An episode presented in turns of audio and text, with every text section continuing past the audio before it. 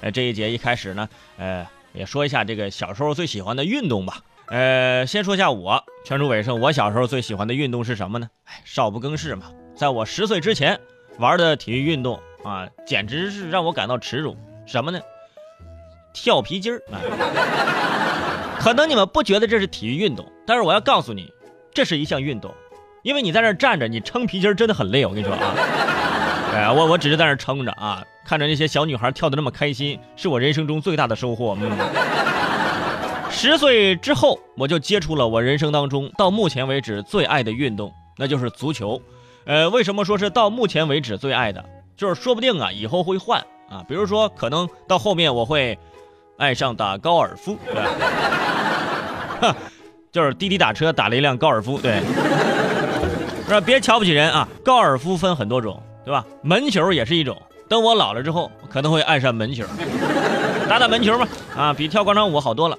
目前呢，还是比较喜欢足球。为什么我当时不喜欢打篮球？主要是当时这个篮球鞋呀比较贵，足球鞋呢当时买一双这个双星或者鲁能啊只要十几块钱，篮球鞋买双冒牌的乔丹都要一两百块。因为爱踢足球，所以呀也爱看足球，因为爱看足球，所以一生何求啊？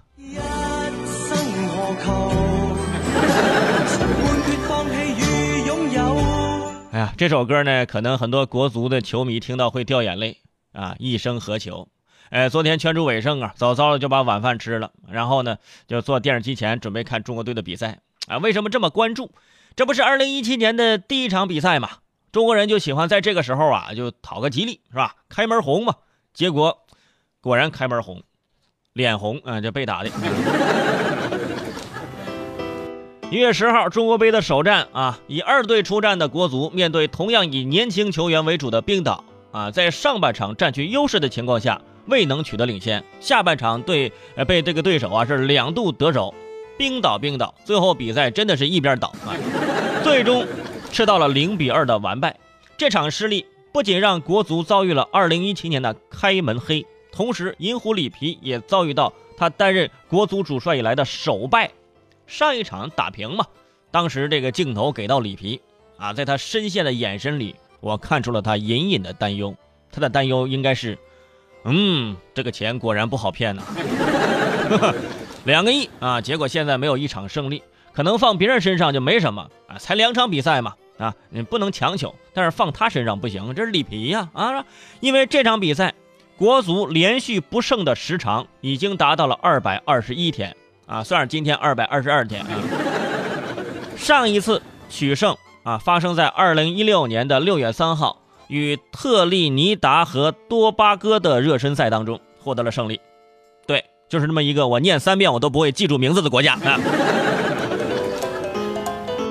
值得一提的是啊，二百二十一天七场不胜的比赛当中，国足仅仅是进了两粒球。而是呃，在这个韩国拿到三比零大比分领先的情况下，出现松懈的时候，国足才打破了这个进球荒，呃，进俩球啊。但是呢，比赛还还是输了。那呃，中国杯的三四名的比赛，无论是遭遇世界排名高居第四的智利，还是和欧洲劲旅克罗地亚碰面，啊，国足取胜的机会仍然不大。而三月份的十二强赛啊，国足又要接连遭遇韩国和伊朗两支强队。下一场胜利何时才能到来呢？哎呀，我们还是听歌吧。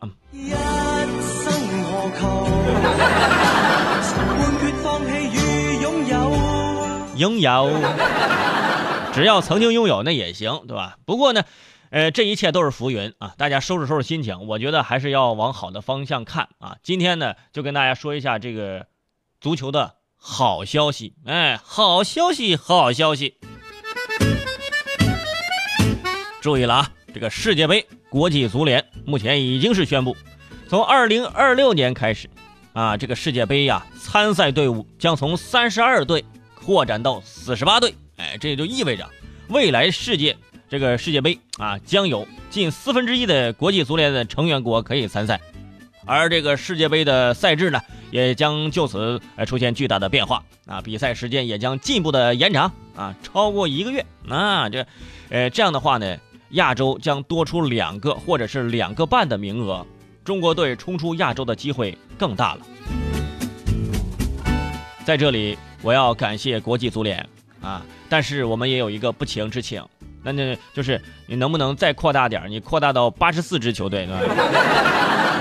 因为我们国足的排名经常在这个号段经常是游荡，对对对，这样我们稳妥一些啊。很多球迷非常的高兴啊，觉得自己有生之年呢能够看到国足进入世界杯，这有希望了。但是不要高兴的太早，呃，中国队目前打进世界杯，呃，亚洲区十二强赛就已经是创历史了啊！你不要想太多，而且你想九年之后，对吧？九年呐，九年之后，我真有可能我就去打高尔夫去了。成熟的最大好处就是啊，你以前啊得不到的东西，现在不想要了，明白了吗？啊，这就好比什么呢？就好比。清华北大扩招，你是学渣，你依然考不上，依然去不了啊。所以，还是想想九年之后，自己能买几套房，这更靠谱啊。等到呃什么时候那个亚洲增加到二十个名额的时候，你们记得喊我一声啊。到时候一年有半年的时间都是在踢世界杯，我好家伙！这个事儿呢，咱这个换个角度，好好的想一想啊。你想啊，咱这个为什么？目前这个任重道远，伊朗、韩国、乌兹别克斯坦、沙特阿拉伯、日本、澳大利亚，还有这阿联酋、伊拉克，哪个都打不过。泰国、卡塔尔、叙利亚、黎巴嫩、科威特、朝鲜也不好说。余下来的中国香港、老挝、缅甸，又是五五开，是吧？你这玩意儿，这个概率事件就，对吧？不好算啊。其实这事儿啊，对于国际足联来说。目的非常很单纯啊，他他他就是想挣钱啊。其实美其名曰让全世界爱上世界杯，当然也有这方面的考虑。但是，呃，不知道大家怎么想啊？如果所有人都能得到的东西，反而就失去了他自己本身的魅力。目前的三十二个国家已经是扩招之后的了啊，所以以后还要扩招，扩招下去，我觉得以后就没有世界杯了，是吧？大家一起来吧，是吧？世界杯名额增加。原本进不了的国家有了机会，自然是乐得开怀。尤其是名额较少的亚洲和非洲，是吧？亚洲和非洲时时刻刻都是好朋友啊。但传统的足球强国则往往对这个提案呢是不屑一顾。德国就是其中之一。德国足协主席呀，这个格林德尔就表示，扩军可能导致世界杯的水平变得更加参差不齐。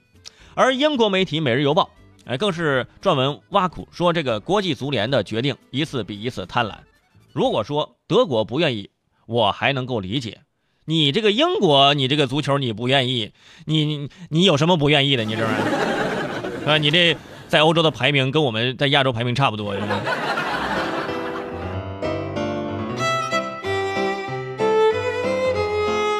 为什么说是为了挣钱啊？扩军增加的不仅是参赛球队和比赛场次的数量，同时也是转播权、门票、广告赞助等盈利机会的增加。呃，据美联社的报道，二零一八年俄罗斯世界杯，国际足联预计将获得五十五亿美元的收入，但一旦世界杯扩军到四十八支球队，收入将猛涨到六十五亿美元。而对比近十亿美元的收入提升，国际足联只需要在赛事组织费用上多花三亿美元。哎，据这个估计，如果计算盈利，扩军后的世界杯能够让国际足联呢多赚六点四亿美元左右。啊，你这样一算，这个生意你做不做呀？肯定做呀，对吧？这多多少个小目标，这玩意儿。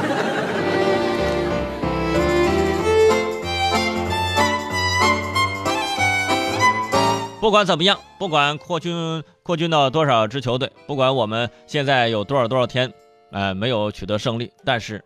我相信各位球迷的内心跟我一样，还是继续啊，期待着中国足球能够给我们带来惊喜啊！我们一直期待着他们取得好成绩。听都听完了，不打赏个一块两块的，你好意思吗？我是主持人齐大圣，如果想收听我更多精彩的节目，可以关注我的微信公众号“男闺蜜大圣”，里面惊喜不断，我在那里等着你哦。